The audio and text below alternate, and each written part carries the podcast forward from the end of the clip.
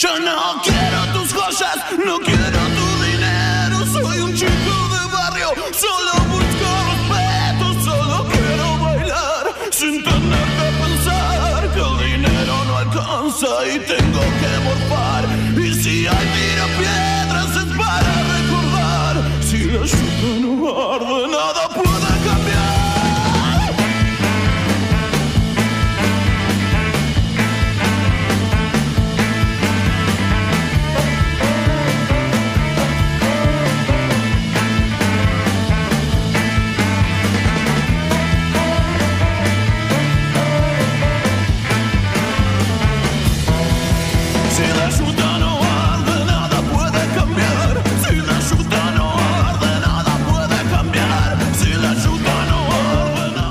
Si la ayuda no arde, nada puede cambiar. Bienvenidos a todos. Arrancamos un nuevo Quemar un Patrullero, el programa, todos los martes en vivo de 4 a 6 de la tarde, radioencasa.com. Aquí les va el speech una vez más. Este programa sale en vivo los martes, 4 a 6 de la tarde, radioencasa.com. Los miércoles se sube a Spotify. Los viernes subimos cada episodio nuevo del podcast Quemar un Patrullero. Son dos contenidos semanales, todo disponible en Spotify para que escuchen cuando se les da la gana. Estamos comenzando un nuevo programa y mm, bueno, hemos hablado de ellos en el podcast, pero quiero empezar con esta canción. A ver qué les, qué les sugiere. Está Astilla Domínguez, ¿Qué haces, Gus? ¿Cómo andás? Martín Leguizamón. Gustavo, ¿cómo va? ¿Cómo andan? Vamos con las redes sociales. Olmedo Gus, Astilla Domínguez, L. Martín Leguizamón, Radio en Casa, Quemaron Patrullero, cuentas en, Instagram. ¿Por qué pongo esta canción de, de Los Redondos? En un rato va a venir Ariel, el Topo Rayman, que es baterista de Los Pericos. Y junto con Darío, no sé si son amigos, si se conocen, nos van a contar en un rato, hicieron una película, un documental sobre el Stud Free Pub, que fue un lugar histórico de conciertos en Buenos Aires. Creo que eh, si hacemos un rápido repaso de lugares históricos, tenemos... ¿Cómo se llamaba? El lugar este de Sandro. La Cueva. La cueva. La Cueva. Cueva. Free Pub, Stud Free Pub, el Café Einstein. Café Einstein, Cemento. Cemento, Arpegio podemos meterlo. arpegios, arlequines, Arlequines. paracultural, no, son 10, 20 Esquina del lugares Sol.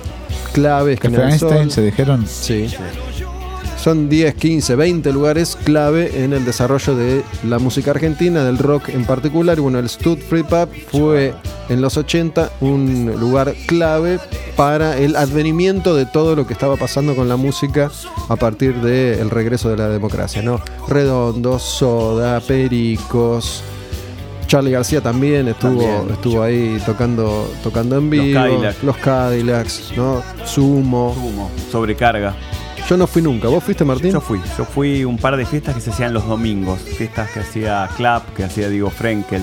Era ahí a la salida del túnel de Libertador. Claro, eh, este, Pampa y Libertador. Era ni bien salías del túnel de Libertador para el lado de- del centro, ahora hay un edificio hiper cheto puesto en ese costado, pero era una, una cueva húmeda, una, había un escenario muy chiquito, los músicos a veces tocaban de espalda, eh, te sentabas, tomabas unas birras, salías con una chica, podías ir a la tarde y tocaba Frenkel, por ejemplo. Era interesante. Era muy moderno para su momento.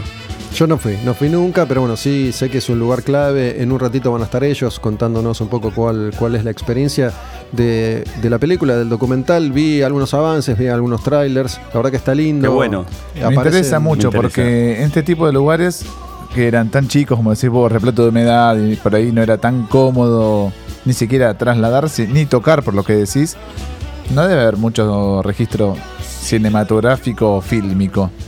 Sabés que aparecen algunas imágenes, ¿no? Vamos a preguntarle después a, nuestros invitados qué, qué tipo de material existe. Por suerte, además aparecen hablando la mayoría de los protagonistas. Aparece Charlie, aparece el indio, ¿no? Que, que por ahí son figuritas difíciles hoy en día. Y mm, no está Cerati porque se murió, pero sí, sí está Z. Y creo que hay, hay muchos músicos clave en eh, lo que fue la historia de, de este lugar en particular. Por eso tenía ganas de arrancar con, con una de los redondos. Qué bueno. Aparte era un lugar que estaba cerca de las caballerizas del, del viejo Belgrano. Por eso el nombre Stat. Es claro. nada más que le decían el Stud. Stud, claro. ¿Dónde, ¿Dónde había caballerizas? Y toda la parte de Belgrano eran las caballerizas que le habían pertenecido a Rosas.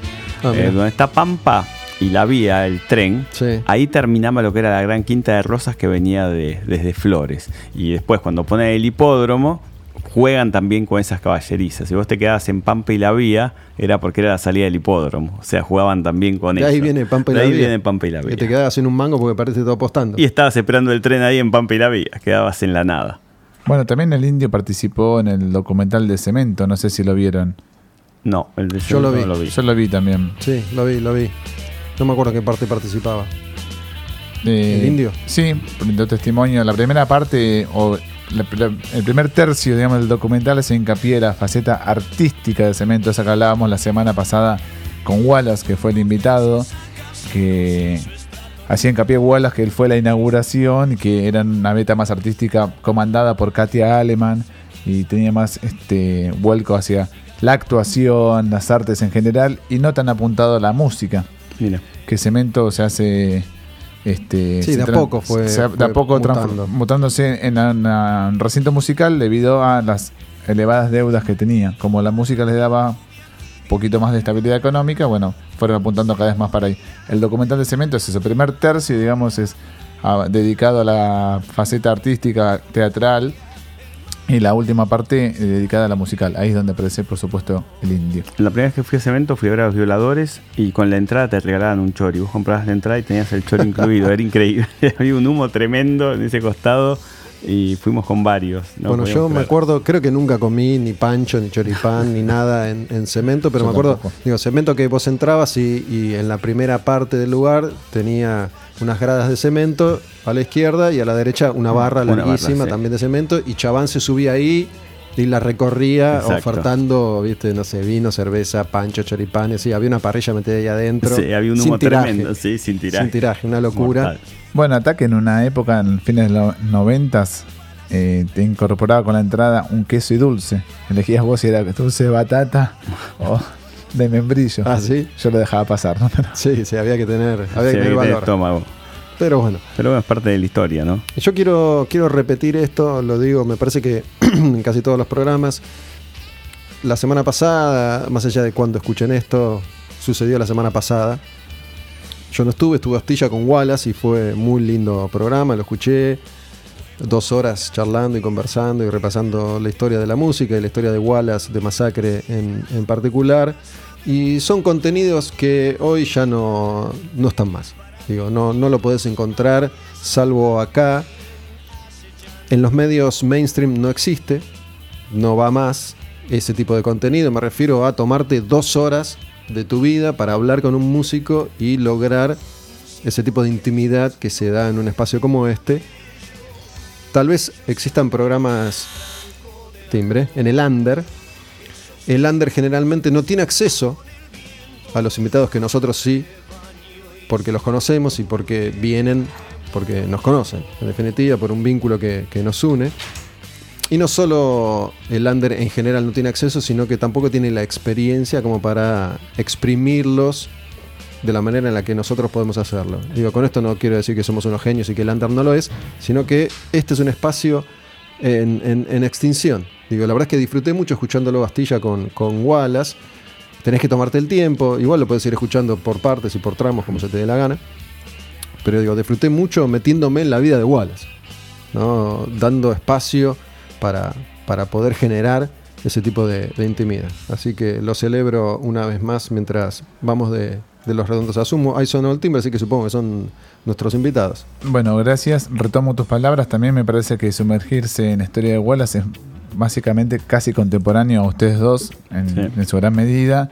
Eh, y es un referente para mí cultural. Si vos escuchas con detención y cuidado el programa, nos lleva de viaje por hasta Nueva York, Los Ángeles, Londres, Buenos Aires, hablando detalladamente de lugares específicos, de bandas, de movimientos artísticos. Tampoco hay tantos artistas como él, ¿no? Que, que vengan acá a expli- explicarnos tan abiertamente una cultura, ya sea la skater, la musical. Un gran skater, padre de las tribus skater de, de la Argentina. Claro. Empieza Sí, por él. Creo que, que Wallace, bueno, pueden escuchar el, el programa cuando quieran en Spotify. Tiene un, un discurso y una forma de contar y de comunicar que, que mientras habla va contando y va creando su propio universo. ¿no? Digo, por ahí cuenta algo que en, en- en lo que todos fuimos protagonistas, pero él lo cuenta a su manera y le pone su- sus ingredientes. Sí, con la dicción, sí, claro. con los tonos. Bueno, acaba de llegar el, el topo, ya en, en unos minutos lo, sumamos a la mesa y, y él también seguramente tiene unas cuantas cosas para, para contar eh, después de tantos años tocando tocando con los pericos y después de la experiencia esta del, del... ¿Es documental o es película, Topo? ¿O es lo mismo? Es lo mismo, ok. Bueno, Stud Free Pub, sí, que, que se estuvo mostrando en, en estos últimos días, así que ya, ya le vamos a preguntar a él. Si les parece, escuchemos una, una primera canción. Acá lo que me parece disponible, Ratones Paranoicos. ¿Sí? Perfecto. ¿Les parece? ¿Cómo no? Sucia Estrella, ¿les gusta? Sí. Es una canción que, Clásica me encanta. que les va para que no, no quiero poner una versión que no sea la versión de estudio. Mientras, mientras voy buscando alguna canción de ratones para tomarnos unos minutos y, y acomodarnos con, con el topo. Acá está. Vamos con esta primera canción. Quemar un patrullero, sucia estrella. Ya venimos.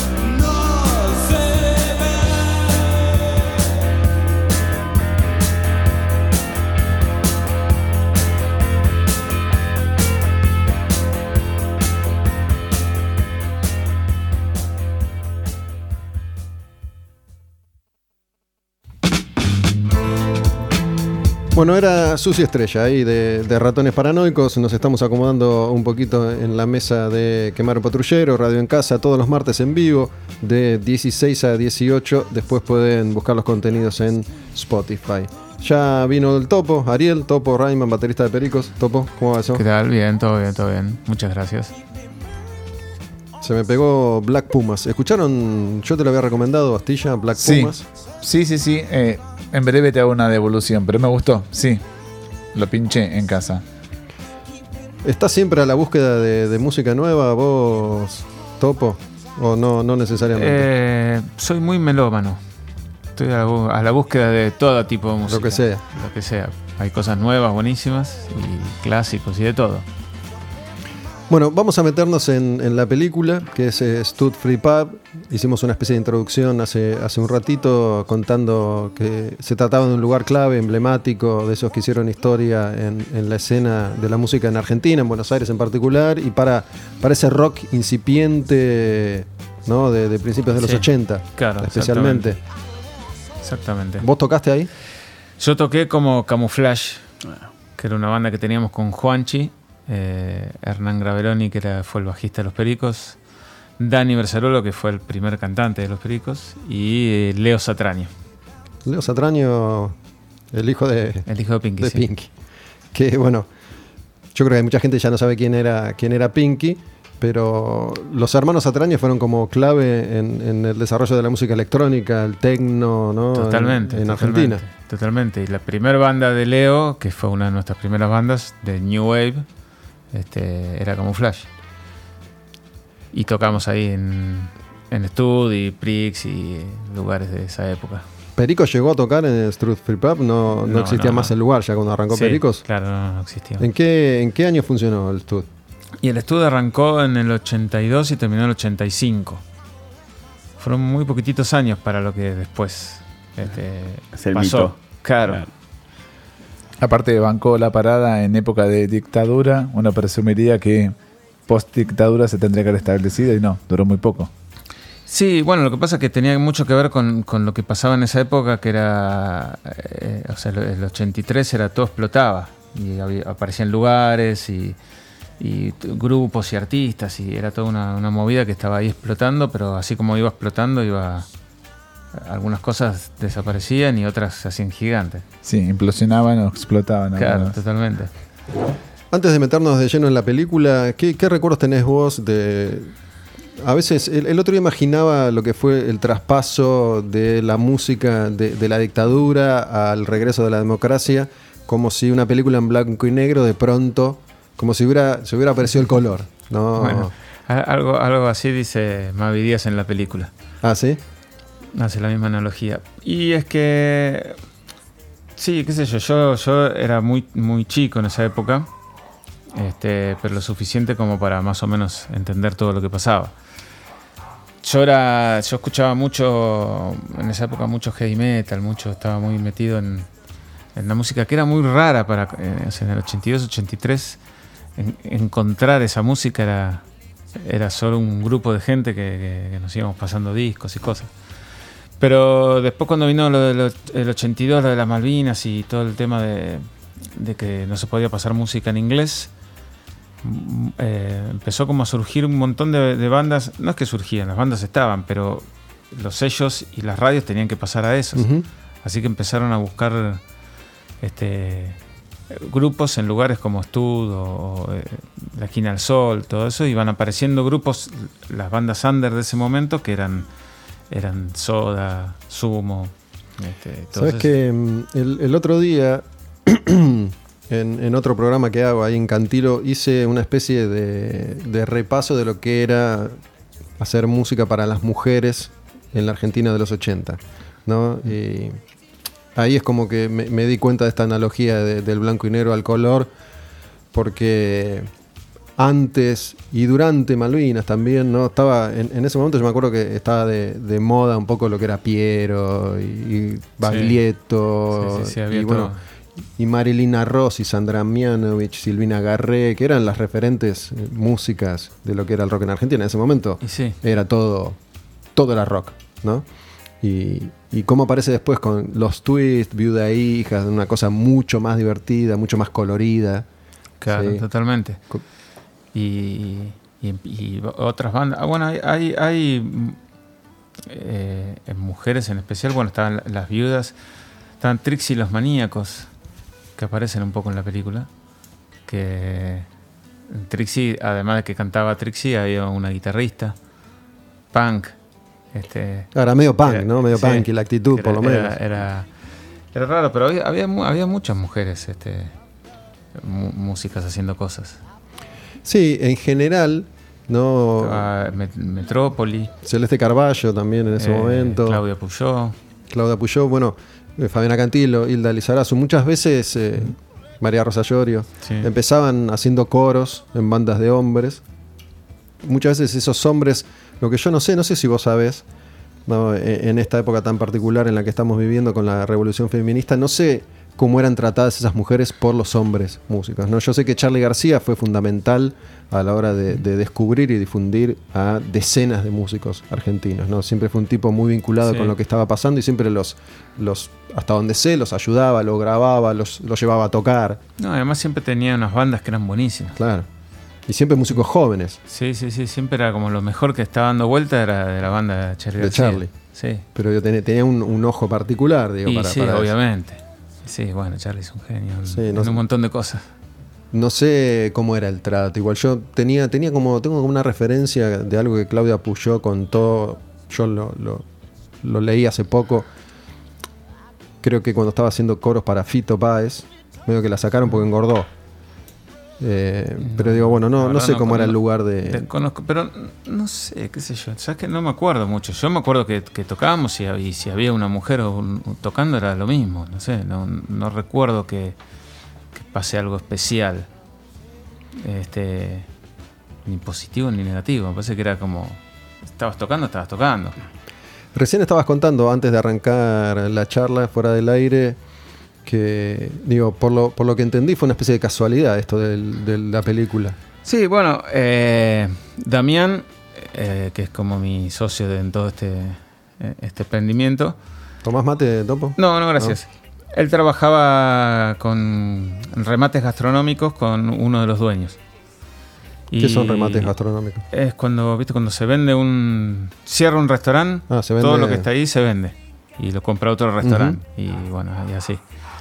Y, le contaba todo el tiempo anécdotas de, de zumo, de los redondos, de soda, qué sé yo. Y, él se iba nutriendo esas anécdotas. Y en un momento se dio que los tres dueños vol- volvieron a estar en Buenos Aires. Uno se había ido a España, otro se dedicó a, eh, dar clase de diseño gráfico en, la UBA. Y, cuando se dio que todos estaban acá, más o menos también se daba que se cumplirían como unos 30 años. Entonces él le armó como una, una página de Facebook como, eh, para hacer algún tipo de conmemoración, que no sabían bien qué iban a hacer. Y en eso aparecí yo aportando mi, mi, mi grano de arena de que yo toqué en el estudio, unas fotos, qué sé yo, y nos hicimos amigos y me dice, bueno, ¿qué se puede hacer? Y como a mí me gusta hacer documentales, le dije, yo te ofrezco hacer un documental. Y ahí arrancamos en, en- en- algo que parecía, al, principio parecía bastante imposible, porque dijimos, bueno, hay que entrevistar a un montón de gente que anda a saber si tiene ganas, y pasó mucho tiempo. Y empezamos a contactar gente, él empezó a contactar gente y, y todo el mundo cuando le decías el estudio venían como contentos. Bueno, de- recién antes que vos llegaras, yo decía que, que hay un par de, de fichus difíciles ahí, ¿no? Charlie, Sí. el indio, que, que ya son difíciles de conseguir. Bueno, el indio siempre fue difícil, eh, Sí, sí, pero que sí, pero accedieron sin embargo este, se recupó el indio, filmó todo él desde, desde su casa. Siempre, siempre solo, ¿no? Sí, Acá nadie llega, pero yo te, te comparto, participo, pero se graba solo. ¿Cómo fue? ¿Cómo lo hicieron? Eh, a nosotros nos llegó la filmación súper bien hecha. este, ¿Mandaron con preguntas? audio. No, o sea, la consigna era hablar sobre estudio. Y, y él la pasó también ahí, hicieron tantas cosas y qué sé yo, que él solo se explayó y, y- y armó- nos mandó un video re lindo. ¿Compartieron shows con los redondos en, en los 80? Sí. Eh, no, no el mismo día, pero sí, por ejemplo, hay, hay uno, yo hasta me había olvidado, pero hace poco vi el, el aviso, está en, en Cemento tocábamos nosotros un día y los redondos al otro día. Pero no compartieron No, fecha. compartir, compartir no. no lo cruzaron. No. ¿Lo cruzaste personalmente No, no, no, alguna vez? Yo los iba a ver en aquella época Como público. como público de, de estos lugares. Pero, Pero, como, como colegas no tuviste contacto nunca con él, cara a cara. No, no, no, no, nunca. Porque a mí no deja, digo, más allá de que a esta altura ya todos sabemos qué tipo de, de personaje es el indio, me, me sigue resultando fascinante esto de. Se lo ve más proclive a aceptar este tipo de invitaciones cuando le interesa, pero se graba. ¿no? Claro. Nadie accede a, No, no, no, estar está frente a bien, es su onda Sí, y, sí. y todo bien. o sea, a mí me, me encantó que nos mande el video y que y, y bien hecho, o sea, se preocupó por hacerlo bien y, mandarlo bien, el audio separado, o sea, bien profesional. Este, y sirvió un montón, sirvió un montón porque eh, eh, estaba buenísimo. El, el estudio se hizo muy famoso por un post de, de todo esto. eh, Cuando ya no existía. Se hizo muy famoso por un cassette de ellos en vivo. ¿De los redondos? Los redondos, Claro. sí. Y, todo el mundo cuando le hablo del estudio me dicen, ah, sí, el, del- disco de los redondos, que no es un disco, es un, cassette, Cassette, pirata. Marca Rivadavia. Entonces, este, eh, estaba bueno la, charla de ellos. Entonces, en la, en la película estaba Tito Fargo, Willy Crook y, y el indio, hablando un poco de todo eso, y está buenísimo. Yo siempre tengo la sensación de que Perico fue una especie de, de anomalía desde el principio en, en el rock argentino, porque tengo la sensación de que nunca, nunca formaron parte concreta de, de- de lo más mugriento del rock argentino. Me refiero a eh, esta cosa un poco más, más dark y más oscura. No, digo, no los relaciono con, No, con eso, yo. la verdad. Eh, siempre hicimos un camino medio outsider, eso es verdad. Pero. Y más colorido en general. Hablando de blanco y negro y colores. Bueno, es que, es que en esa época, cuando nosotros arrancamos, había muy. Estaba muy. La onda dark estaba como a pleno. a pleno. Y, y nosotros veníamos con una onda reggae que era nada que ver. Era todo lo contrario. Y no sé si fue eso lo que pegó, ¿no? Pero como que nos movíamos por ese lugar. Después compartimos con un montón de, de gente cosas en el transcurso de la, de la vida. Sí, la banda tiene eso de que, tienen otros referentes argentinos como Cadillacs o, o Ataque, que surgen en un momento particular, más o menos contemporáneos, y son como los primeros en hacer rey y llegar a, ser populares, los primeros en hacer ska y llegar a ser populares, los primeros en hacer punk y llegar a ser populares. Digo, eso, eso tienen en, tienen en común, me parece a mí. Sí, sí. Y fue muy de, de grupos que nacimos a fines de los 80. Claro, y esto de, de- Yo el recuerdo que tengo como, como oyente, oyente de rock and pop en particular, era que toda banda que lograba sonar en rock and pop en los 80 tenía éxito.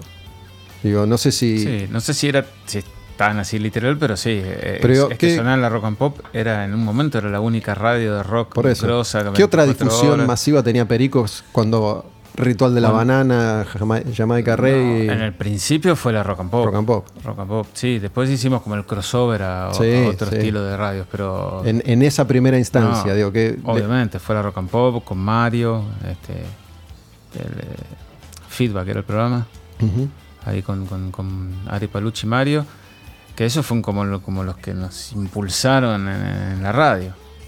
Y, y hicieron que grabemos el primer disco, o sea, todo eso pasó ahí con la rock and pop presente. Claro. Sí, me parece que había una cuestión ahí generacional que, que si lograba acceder a, a ese espacio, que era el único espacio masivo para, sí, la, para en- la en música. esa época, sí. Para esa música. Sí, sí, sí, sí. Después empezó a ir abriendo un poco más, pero sí, la rock and pop en esa época era fundamental. Topo, estamos con Ariel, el Topo, Rayman, baterista de Pericos. Cuando vos decís, yo hago documentales, ofrezco hacer un documental, ¿qué, qué experiencia tenías antes? Bueno, en a realidad eh, hice cosas, lo que más hice son cosas con los pericos. Vos sos el encargado de- vengo- de, la parte fílmica de Pericos. ¿no? Vengo documentando, este, por un lado, el- un documental que estoy armando de toda la historia que desde el principio y por, por otro lado también hago unos episodios web. Mm. ¿Lo seguís haciendo eso? Lo- ahora los retomé. Ah. Hubo un, un par de años que, de descanso y, y ahora los retomé de nuevo. A fin de año va a salir una retrospectiva de lo que hicimos en el 18 y 19, así que está bueno. Y, y después con mi hermano hicimos un- una serie de cosas, de, este, de documentales nada que ver, como de asados argentinos, eh, de, de esquí en las leñas, bueno, cosas que ¿Vos te, mandaste o, o- o est- habías estudiado algo?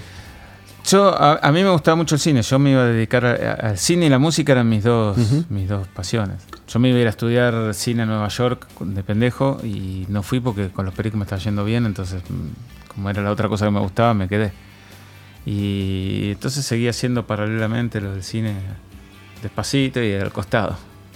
¿Cómo es que terminan? Seguramente lo contaron dos millones de veces, no, pero hay, hay algo en común en algunos integrantes de Pericos y es la pasión por el heavy metal en, en- en esa época al menos. Eh, Juanchi también, ¿no? Tocó Sí, sí, un, sí. un par de bandas de, de metal, ¿no? Tocó con Ricardo, este. Ricardo Iorio. ¿Cómo es que terminan haciendo reggae? Y fue un... Es que nosotros con, con Juanchi estábamos... eh, había una época que, que sí, éramos muy del metal, todo. este, y tocábamos todo eso. Y en un momento empezó a aparecer el punk. Y del punk venía el New Wave. Y del New Wave venía el reggae. O sea, nosotros en realidad lo que eh, empezamos a escuchar es a The Clash, The Police. Y bandas que, que también hacían reggae. ¿El reggae le llega por ahí? Sí, sí, sí, por el New Wave y por el punk, por ahí. Y, y esa era un poco nu- nuestra idea.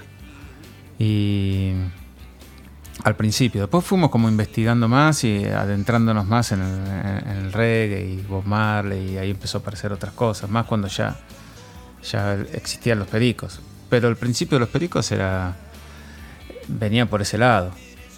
Venía, eh, o sea, nos pegaba más de Clash y de Police que Bob Marley, no lo conocíamos al principio. Bob Marley.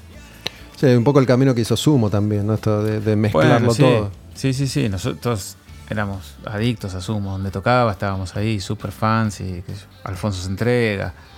Este, y, ahí em, había bandas que coqueteaban con el reggae. O sea, Soda tenía cosas de, de reggae. Este, Los Abuelos, Virus. Pero venían como más por el lado, no, no era muy la onda jamaiquino, rasta reggae. Era la onda Londres, punk, New Wave y reggae. Sí, tampoco Pericos. Nunca fue tan puro el reggae de, de- No, de nunca. Perico. Nunca. Pero, pero venimos de ese lado. De hecho, todavía seguimos eh, eh, metiendo cosas punk en el escenario porque nos gusta.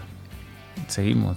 Yo sigo escuchando eso. Sí, sí, por ahí tuvieron experimentos un poco de, de reggae más puro, haciendo homenajes o tributos o, o Claro. grabando con sí, referentes. Sí, sí, sí. No, nos fuimos adentrando en el género y está buenísimo y llegamos hasta el corazón de Jamaica y hablar con todos los referentes músicos de Jamaica y, y convivir con ellos y aprender un montón de esa música, pero siempre la, eh, la consigna fue, o sea, no fue una consigna propuesta, fue una consigna que se dio, que era, nos gusta el reggae, lo, agarramos, pero no, es lo que hacemos, no hacemos reggae puro. Nunca tuvimos nada que o sea, sobre todo cuando llegamos a Jamaica y, les mostramos nuestra música ahí en, el Reggae Samplage y donde ellos nos dijeron, ustedes tienen su personalidad. Bueno, eso era un poco lo que, lo que no lo buscamos, pero lo encontramos. Es tener la- nuestra personalidad en la música, no, no imitar a las bandas de reggae. Una propia identidad. Claro.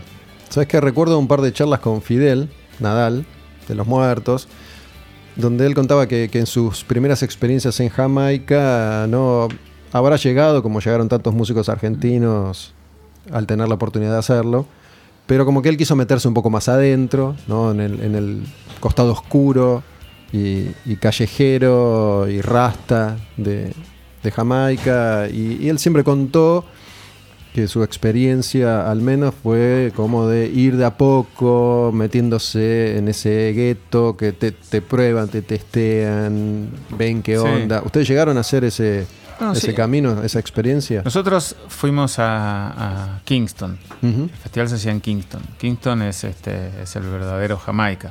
Después está el otro Jamaica turístico, que es el, el más lindo. Sí. Kingston no es lindo, es feo.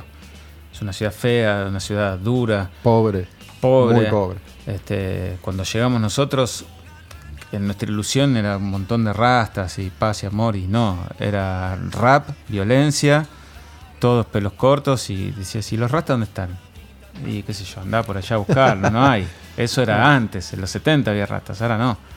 Y ahí un poco chocamos con, con lo que era la cultura jamaiquina de verdad.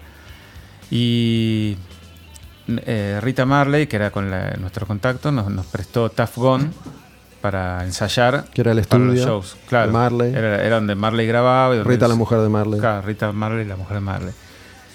Este, los Marley es como es una especie de mafia. Son, son los Marley, un, un grupo de multimillonarios que se mueven, todo el mundo está ahí atrás, les dice qué hacer, todo. Es como que la cabeza con la que vos venías del Sí, cuento de, No problem. claro, eh, llegás y decís, ah, no, no había nada que ver con eso.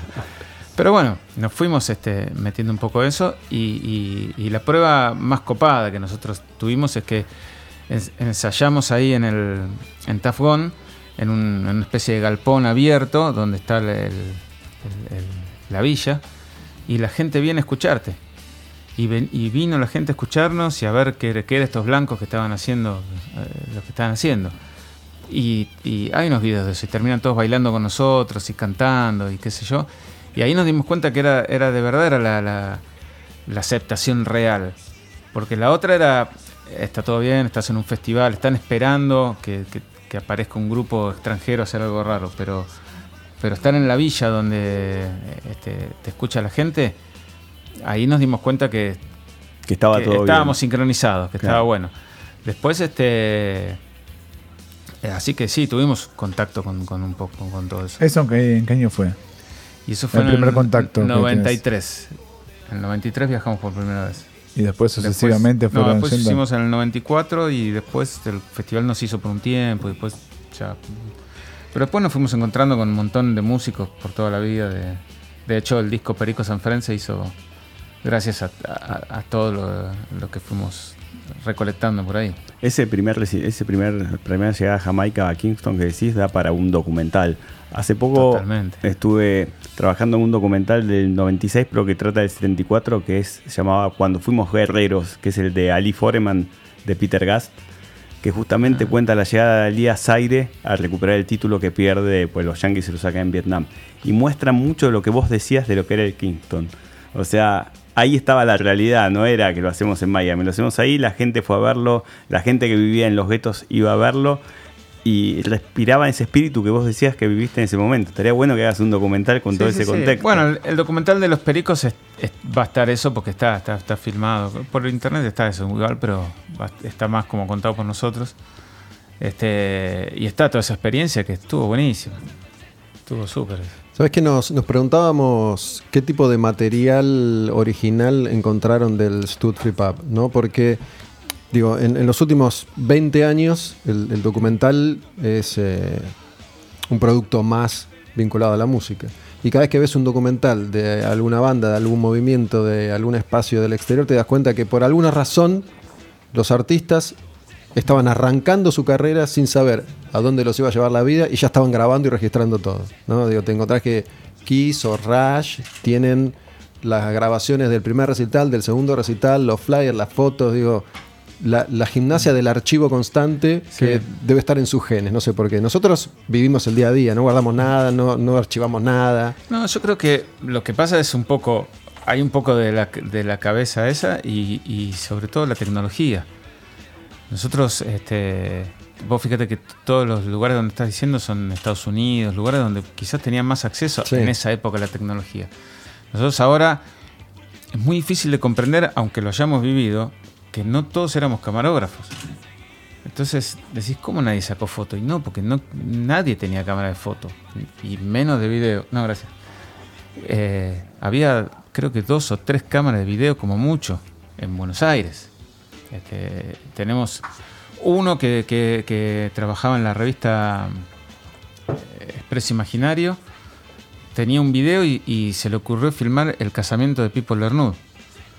Y era como una, Eso fue en el Stud. Sí, eso fue en el estudio. Fue, en, en ese momento fue una rareza.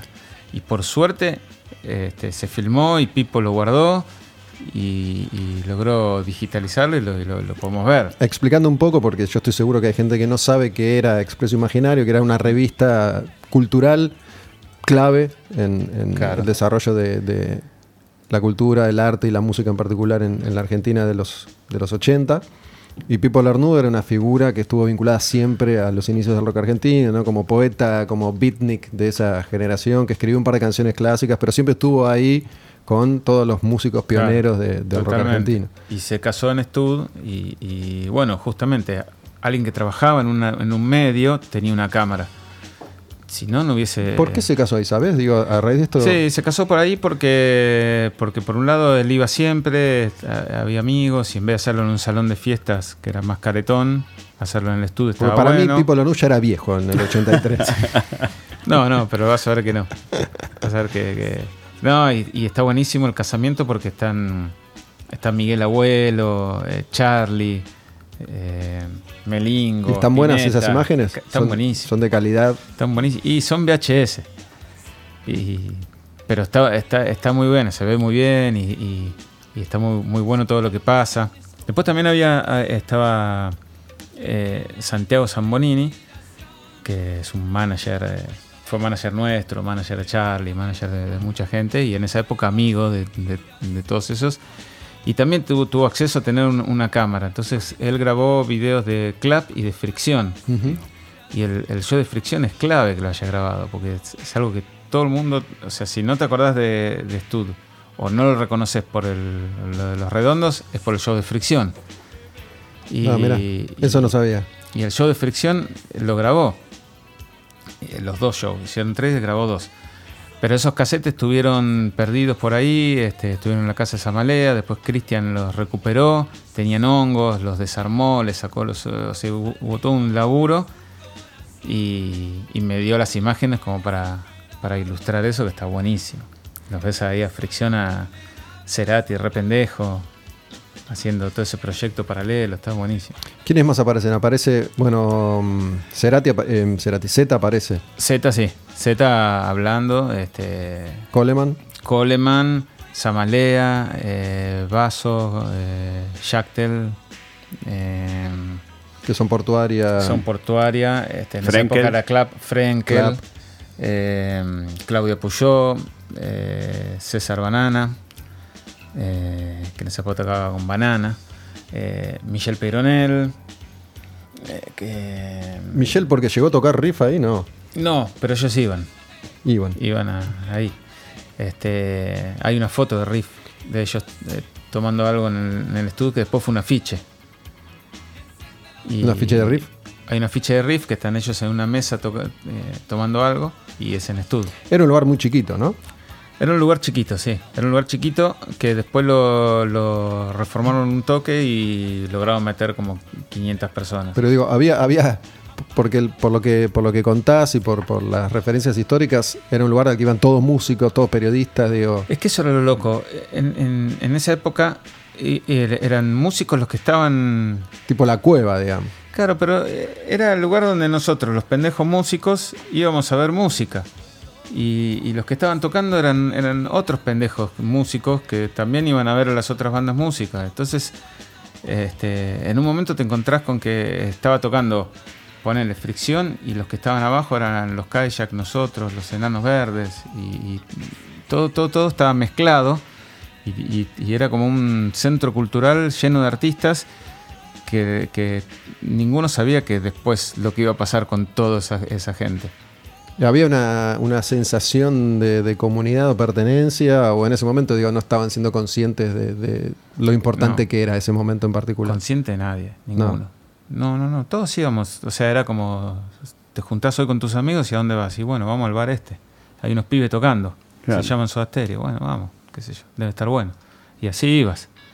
Y, y- y después te- al otro día te tocaba otro más nuevo que se llaman Clap. Y bueno, ibas. ¿Abuelo llegó a tocar ahí? Los abuelos tocaron. Melingo estaba hablando también de la película. eh, Pipo. Pipo y Melingo hicieron un show como Tony Douglas. Tony Douglas era. Tony de Douglas era Dos una- tipos audaces, ¿era? No, de Túnel del Tiempo. Túnel del tiempo. Claro. Y Una es- serie. Claro, y hicieron un show como Tony Douglas en, en el estudio, así como una cosa loca, única. Y que pasó eso. Y después no hubo más nada. Y por suerte alguien lo grabó en cassette. Claro, el Stud sería como el estado del arte emergente de esa democracia de los 80. Claro. Todo pasaba por ahí. Y todo pasaba, sí, no, no era solo ese, o sea, estaba ese, la esquina del sol, No, claro, este, sí, había, había, pero, pero eran, no sé, 10 bares en todo Buenos Aires, como mucho. Yo recuerdo el- ir a, a una fiesta que organizaba Frenkel los domingos, Planet se llamaba las fiestas, y empezaban Ah. a las 4 de la tarde ahí en el estudio y terminaba a las 9. Y era como decías vos, todos, éramos todos jóvenes en esa época. Y era gente que escuchaba música, que ibas a ese lugar y después te ibas a otro bar y estaban tocando los Cadillac. Era Claro. ese circuito. Lo que pasa es que lo que también hablan en la película mucho, este, que vos en esa época ibas a, ibas a los lugares, no ibas a ver bandas, vos Claro. ibas al lugar y había una banda tocando y bueno, nada, Y- la escuchabas. Y lo más probable que era genial y después terminó siendo alguna banda grosa. Como ir a ver a los Pericos en Avenida Colón en, un- en una cancha de pádel, por ejemplo. Que me tocó. Totalmente. En Mar del Plata. sí, te Sí. fui a ver ahí. Éramos muy jóvenes. Y sí, sí, sí. Bueno. Éramos claro. 20 abajo. Y sí, sí, sí. Sí, gran recital. Fan and fans. Sí, exacto. Sí, sí, sí.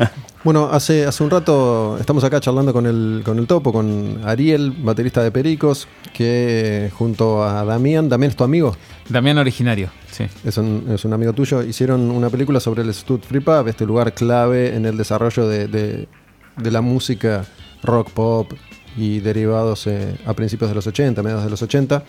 Eh, cuando decíamos que, bueno, Charlie García, que ya tenía una historia larguísima y, y era un tipo que seguramente llenaba lugares mucho más grandes que el Stud, era una presencia ahí en, en el lugar. Sí, sí, porque iba como ahora va, sigue yendo Charlie a, lo- a lo- a los lugares. Va y está, y hay músicos tocando, y se sube y toca, hay fotos de él tocando con, con Basta Rica o con, no sé, con los Alfonso.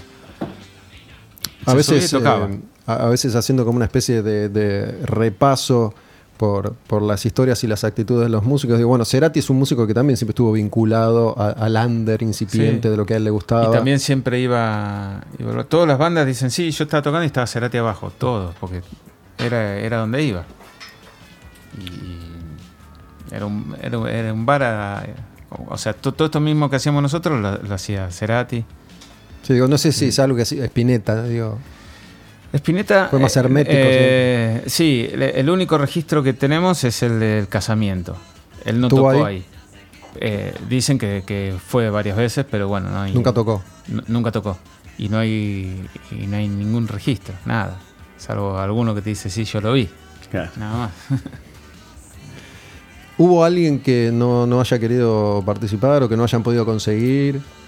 No, hubo algunos que, que líos de agenda y no logramos concretarlo por ahora y si, y si se termina concretando van a estar, como Calamar o Fito.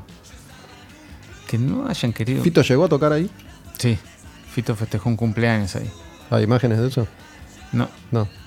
No, no, no, estuve, estuve buscando un montón porque supuestamente este, había ido Mercedes Sosa a verlo ¿Al Stud? al estudio. Y, y dicen que hu- le hicieron una nota a Mercedes Sosa en Canal 7, ahí en el estudio. Ah. Entonces me imaginé, debe haber imágenes del show, qué sé yo, busqué, busqué, busqué y no encontré nada. ¿Fuiste a Canal 7, por ejemplo? Digo, ¿existe esa No, posibilidad fui- de...? fui- no, no fui a Canal 7, pero sí llamé, hice mm, gestión, lo que sea, pero no, no, no, no sé, no, no hay registro, Porque viste que- por ahí, queda- por ahí estaba dentro de un programa que, que nadie sabe cómo se llama. Me acuerdo haber hablado con Bobby Flores hace unos años, que, bueno, él como director de, de Nacional Rock y el contacto con el Estado, me dijo que dando vuelta por, por Canal 7 aparecieron videos, viste, que, que hay como abrirse una puerta y caen cosas que Claro. nadie sabe que existen. Y debe ¿no? haber. De nuevo a, a- a esta forma que tenemos los argentinos de, de hacer las cosas, digo, en general no hay un archivo concienzudo de Y- material. Sí, o, o por ahí- bueno, con, con la pelo, por ejemplo, nos pasó, la pelo fue gran fuente de, de- se, de se material. digitalizó, tengo se entendido. digitalizó, ¿no? pero antes que se- eh, nosotros arrancamos esto antes que se digitalice. Y entonces este Damián habló y le dijeron, mira, tenemos todo en, un- en una quinta, en un sótano, si querés venir y revolver, vení. ¿Y todo que las revistas en papel o qué? Sí, revistas, fotos, qué sé yo, era, un, era medio un quilombo. Después, de golpe, va de golpe. Después me enteré que lo digitalizaron y bueno, hice lo mismo, pero eh, digitalmente es mucho más fácil. Y encontré un montón de material genial. Pero ellos sí se tomaron el laburo de digitalizar todas las revistas y está buenísimo. Eso se lo digo a todo el mundo que le guste. En, en- en ese microclima que era el estudio en esa época, por lo que contás, no, no había una sensación, o no era lo más importante, al menos de, de competencia o de, de quién era más capo, sí. Mm, Yo no me acuerdo, no sé. Por lo menos lo que yo vivía, no. No. Digo, porque ahí convivían todos los artistas más importantes de esa generación. Sí, pero que en esa época no éramos. Nadie era el más importante de la generación. En esa época eran todos pibes tocando. Este. No sé. Alfonso se entrega, que están en la película. Este, Alfonso entrega era un montón de desconocidos con Rino. Y después Daniel Morano es un tipo regroso de. Y él no tenía, no tenía archivo No. porque él tiene, siempre tiene mucho de, de, de Pris Dami, pero no de, no de esto. Ah, Prida Mí es otro lugar que, que fue clave también. claro. ¿no? Y. Pero bueno, en ese momento no era Daniel Morano el dueño de las radios, que qué sé yo, no, no, era este, un pibe que estaba tocando, que estaba buenísimo en lo que hacía y que en la banda estaba Rino, que era el único conocido. Y después, qué sé yo, está el, el de los ¿Quién era? ¿Por qué era conocido? No sé quién. ¿Rino? Sí. Rino Raffanelli. Ah, Eh, Rinaldo Raffanelli. Sí. Este. Y así eran todos, o sea, Soda Stereo era, era un grupo que a mí me gustaba porque yo lo iba a ver un, un poco esos lugares y estaba buena la onda que tenía, pero vos le hablabas a cualquiera de Soda Stereo y nadie sabía quién era. Si vos no, no eras de ese gueto de gente que... que- Ah, pues es la etapa del primer disco. Es ¿no? antes del primer disco. Antes del primer Es disco, el- por eso digo, es los el- inicios el de Soda. segundo show de Soda es en el estudio. Ahí. Entonces era, era, era un, nada, eran unos pibes que sonaban bien, nada más. Y que te gustaba porque eran New Wave y que estaba buenísimo el, el look que tenían y la propuesta que hacían. Pero vos le hablabas a otra gente que no tenga que ver con eso, le decías. Soda Stereo, no, no- no era nadie. Y estas, estas tres personas, estos tres socios que, que se reunieron muchos años después, casualmente, ¿quiénes eran? Digo, ¿cómo, ¿cómo es que terminaron poniendo este lugar en su momento? No, no sé, no, no, no, no, no hablé mucho de eso con ellos y, y no está enfocado en eso el, el- el documental. Sí, sí participan y, y hablan sobre el, lugar y cuentan anécdotas y van como partiendo de ellos la- las historias, pero pero por qué lo armaron y todo eso no. Pero no eran músicos. No, no, no, no, no, para nada. Eran este, el, eh, Claudio, que es el que se dedica a la gastronomía, en esa época también hacía lo mismo, porque el padre hacía los remates, este, Raúl, que es como el que todos los artistas más se acuerdan, porque es el que tenía más trato con los artistas, este, vivía en España y vino de España y, y se, y se le ocurrió poner este lugar. Este, Carlos, este, no sé qué era en esa época, pero bueno, eran gente copada que se le ocurrió poner un lugar que mm, este, buenísimo. No era un lugar al que fueran otros artistas, ¿no? No sé, actores o, o Sí, sí, deportistas. sí, sí.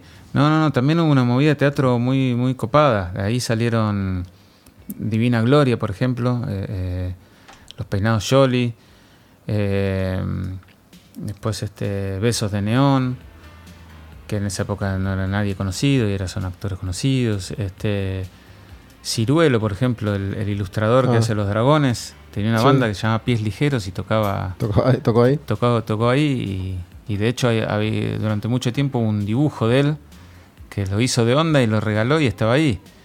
Y hoy en día un cuadro de ciruelos vale fortunas. y ese era un dibujo que estaba ahí puesto porque, porque él era copado, dibujó y, lo- y- y era lindo, nada más. Nadie dijo, vamos a poner un, un original de, de ciruelo acá.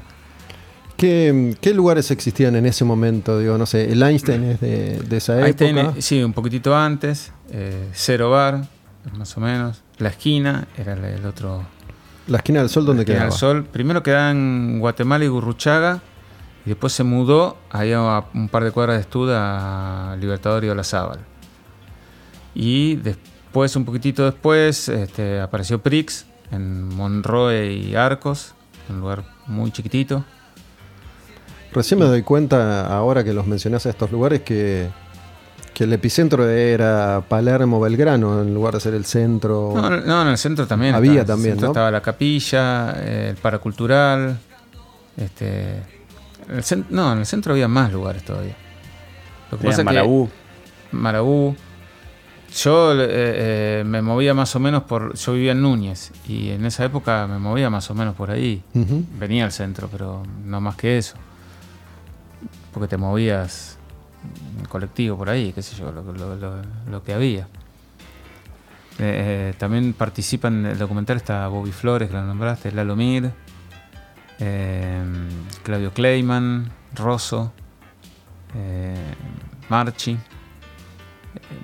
Que son todos periodistas que me imagino iban al lugar. que to- claro, a ver todo- bandas, a hacer notas. y todos iban, todos cuentan anécdotas buenísimas.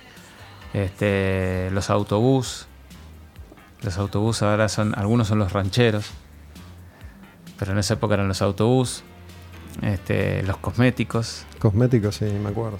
este, Que hoy es eh, Julito de Beta Madre. Claro, totalmente. Julio, Y, Julio Brezhnev, y en esa época eran los cosméticos, los Casanovas, Flavio Casanova, Flavio Casanova, Rockabilly. claro, Rockabilly. Y bueno, esos son algunos, me voy acordando de los, de los que de esa época. los que participan en la película. Estamos con el Topo, baterista de Pericos. Estamos charlando un poco de lo que era esa época en el rock argentino, principios, mediados de los 80 y el Stud Free Pub en particular, un lugar emblemático en el que tocaron la mayoría de los artistas incipientes de aquella generación. Escuchamos a una canción de, de bandas de aquella época, no sé. A ver, Fricción, por ejemplo. Bueno, Fricción, sí. Fricción, vos decís que, que hay un material que es histórico porque está registrado. Está registrado, sí, que fue lo que se hizo ahí, nada más que, que en realidad no fue el Fricción que después grabó.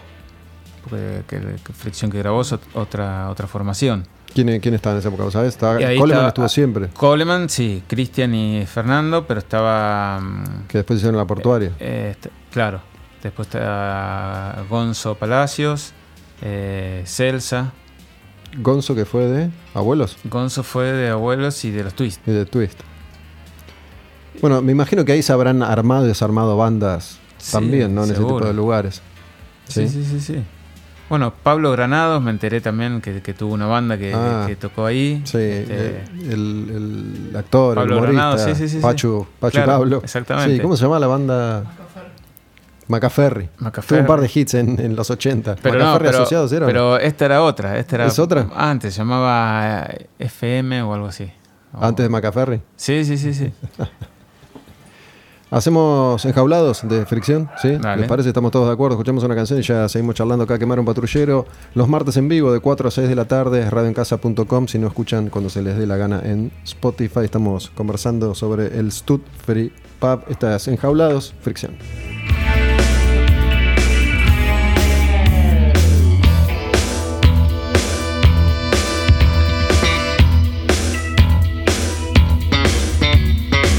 Tenés equipo de sombra y un poco de metal para desplazarte. Vas a conectarte para salir.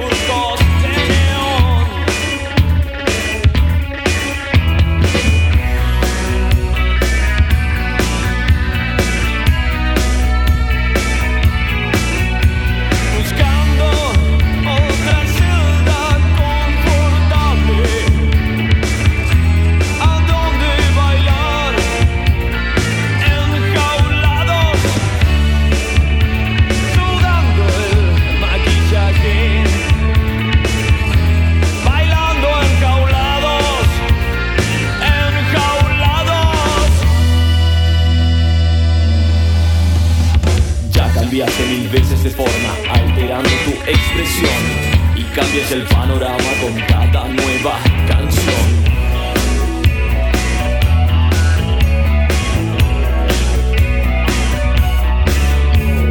Oigo un famélico, radioso perro eléctrico Babeando por la radio, detergente mental Apágalo, está lavando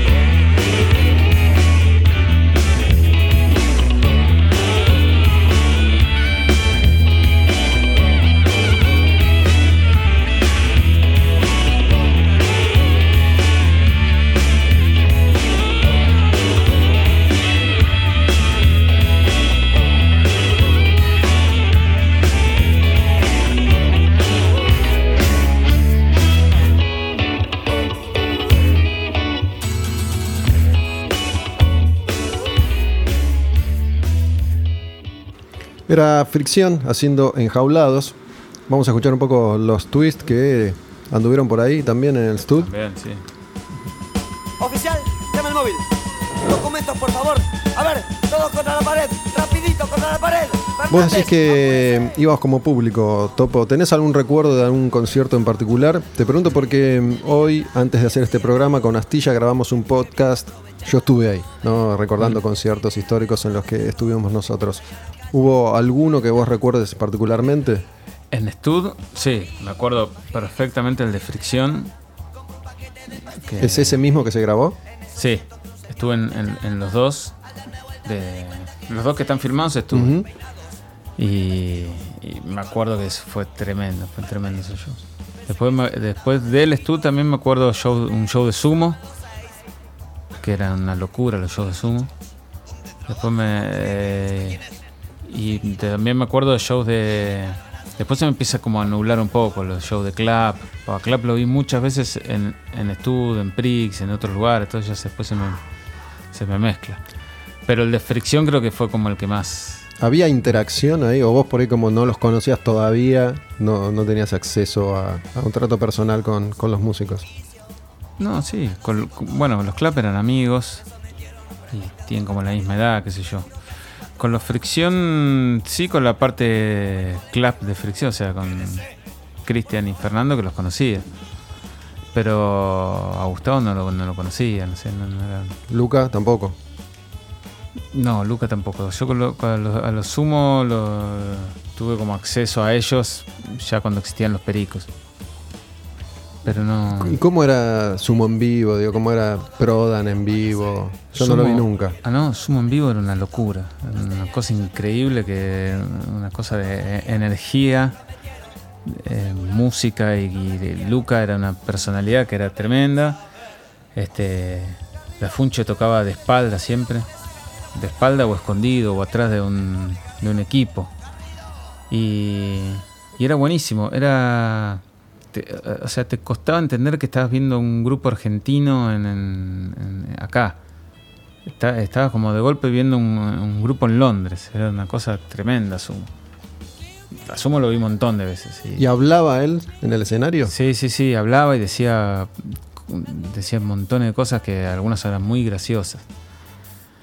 Y no me acuerdo, o sea, ahora me acuerdo un poco la- la- las anécdotas que revivieron en la película, pero siempre decía cosas muy, muy divertidas y con, con esa onda de, de hablar mal el castellano y, y, y confundir, bueno, algo que cuentan en la película, confundía los nombres, él hab- hablaba de, de Galtier y de los militares co- con una soltura por ser extranjero y todo medio como diciendo. "Uy", sí, como no hable de eso y, y- y él te lo mandaba porque tenía esa cosa de, de que venía de afuera y, y- y no le tenía ese respeto que le teníamos nosotros, o ese miedo en realidad que le teníamos. Y eso estaba buenísimo. ¿Empezó en el 82? ¿El estudio? El estudio, sí, arrancó en el 82. Y de Malvinas que se decía algo, y, y no solo de Malvinas como, como incidente bélico, sino de lo que vos arrancaste diciendo, ¿no? lo que significó Ah. Malvinas para la difusión del rock argentino porque hubo que llenar espacios. Sí, eso es un poco lo que yo me daba cuenta. Yo a estudio empecé a ir en el 84, en el 82 o en el 83, no me acuerdo exacto, pero eh, era para esa época. El 82 yo estaba en primer año y estaba como cayendo un poco en cuenta de qué era lo que estaba pasando acá. Hasta, hasta ese momento yo era un... eh, o sea, la primaria no, no, no entendía mucho qué era lo que pasaba. O sea, yo escuchaba música y tocaba desde los 10 años, pero lo, lo veía como desde otro lado. Recién en el 82 empecé como a entender un poco qué era lo que estaba pasando. ¿Vos tenés media? ¿Tenés, tenés 50? 50. Tenemos 50. Empecé a entender qué era lo que estaba pasando con los militares, empecé a entender qué era de- de- en ese momento. Y el 84 eh, o 83 ya empecé a salir de noche y... Claro, eso. porque yo era chico, tenía obviamente, ya me gustaba la música, yo, yo escuchaba heavy metal también, pero era imposible, si te gustaba la música era imposible no conocer todo eso que, que estaba pasando. Pero era chico como para salir y, terminar en el estudio. Sí, yo salía de chico. Yo salía a los, no sé, 15, 16, por ahí, 17. Y te encontrabas con otros amigos que tenían esa edad. Sí, yo empezaba a salir también a esa edad. eh, iba a ver algunos conciertos, sobre todo de heavy metal, pero también iba a ver a Virus. ¿Virus no tocó? No, Ahí. no tocó. No. Sí, eh, muchos me cuentan que, que, está- que estuvieron, que fueron a tomar algo, qué sé yo, pero no, no tocaron. Cuando se propusieron hacer este, este documental, ¿no? Y vos dijiste hace un rato que de alguna forma dijiste, bueno, acá empieza un laburo que supongo va a ser, va a ser titánico. ¿sí? Eh, ¿en, en qué momento sentiste que empezaba a tomar forma? Eh, ¿qué, tan diferente es el resultado final a lo que se propusieron hacer en un principio? Lo que nos propusieron al principio es lo que, es, lo que quedó. Eso estoy contento porque lo- se mantuvo la, idea. Lo que pasa es que al principio la, la primera banda que vino, que fueron los Clap, que logré reunirlos para, para- para la entrevista, y son, son como amigos míos de, de toda la vida. Entonces dije, bueno, sí es fácil, son amigos y vienen y me dan una mano, inclusive, está bueno. Pero después cuando ya teníamos tres o cuatro entrevistas, ya ahí dije, me parece que esto está empezando a estar bueno. Y, y Damián, que, que no es del palo, empezó a, a conectar con gente y la gente le decía, sí, sí, quiero ir, bueno, qué sé yo. Y, y lo íbamos haciendo. Ya cuando empecé a ver gente que no era de mi generación, como César Banano, este, no sé, Rada, que gente que yo lo escuchaba y que nunca interactué con Rada. Y de golpe ya lo tenían en el documental, qué sé yo, y dije, va, se está poniendo bueno. Bueno, sabes que con, con Astilla muchas veces hablamos de lo que se supone que es el rock hoy y, y tenemos en cuenta cómo fue variando lo que uno considera que eso era rock en determinados momentos. Digo, en el 82, 83, 84, Rada, Silvina Garre, Sumo, Los Redondos, Banana, todo era rock. Todo- digo, todo todo, todo, estaba formaba parte de, de más o menos lo mismo. Sí, sí, ¿no? sí. Después empezó a haber como una separación eh, que, que va cambiando con Bueno, las generaciones. Es, eh, es como, por ahí pasan en todos los géneros, ¿no? Primero viene como un género primario y después empiezan los subgéneros. Para mí antes existía el heavy metal. Y Motorhead y Judas eran lo mismo que, no sé, que Plasmatics. Sí, sí, sí. Y ahora no, ahora este, Jan, mi hijo, me viene y me dice, no, esto es gore metal, se- me, me- me saca Sí, 200 sí. cosas de metal y digo, Pero más allá de la, de la descripción término a término, está esto de, en, en un momento siempre se genera una especie de grieta y ya banana es Claro. correte de acá. sí, sí, sí, sí. No, digo, más allá de- de- del género. Y sí, sí, sí, no, totalmente. Después empezó a ver, ya después el, el- el rock era riff, Claro. Girán no. Ajá. Y Girán era re rock. Sí. Pero bueno, eh, era como. Sí, es verdad, empezó como a, a sectorizarse. a- o a- no sé, por ahí por- porque empezó a haber más bandas también, ¿no? ¿Violadores? ¿No estuvo ahí? Los violadores, este, sí, ellos no se acuerdan, pero. Pero, ahí Pero en- estuvieron. pero Estaban muy drogados. Bueno, de hecho, en la película este, hay, una, hay una parte en la que todos hablan de que no se acuerdan. ¿Sabes que Eso te iba a preguntar, ¿no? Digo, em, uno mismo tratando de acordarse de aquel show. Yo sé que fui a un montón de shows, sé que fui nada más. Digo, no tengo un solo recuerdo. Digo, tiene que, tiene que haber pasado mucho de, de eso. Sí, sí, sí, sí, sí, mucho y, y- y es un tema que, que está en la película, el, el- el no recordar cosas. O, o tal vez, no sé si, si se dio eh, versiones encontradas de, de mismos episodios o similares. Sí, lo que pasa es que, que sí, hay, hay anécdotas que uno se las acuerda más o menos y, y otro se las acuerda más o menos, pero algo distinta. Pero la anécdota es la anécdota. Pero eh, eh, es muy divertido porque, porque todos arrancan diciendo no me acuerdo. Sabes que, bueno, vos decías que estuvo Michelle, ¿no? En, Sí. el, en el documental Michelle de, de Riff. Michelle estuvo hace poco acá. Eh, no sé si, si hay algún recuerdo de época o en los testimonios se percibe eso, pero vos decías que en un momento rock era Riff. Y ellos siempre, sobre todo Michelle y Vitico, siempre fueron muy altaneros, ¿no? Muy yo soy, sí, sí, sí. yo la tengo atada y ustedes son unos giles. Eh, ¿Pasaba eso o, o sentís que pasaba eso en el estudio? O, o Michelle te transmitió, les transmitió algo así? No, obviamente cuando hablé con Michelle, Michelle fue re Michelle. Éramos la única banda de rock Claro. y esas cosas. la- la- Ese discurso. sí. Pero en esa época no me acuerdo. Para mí era. O sea.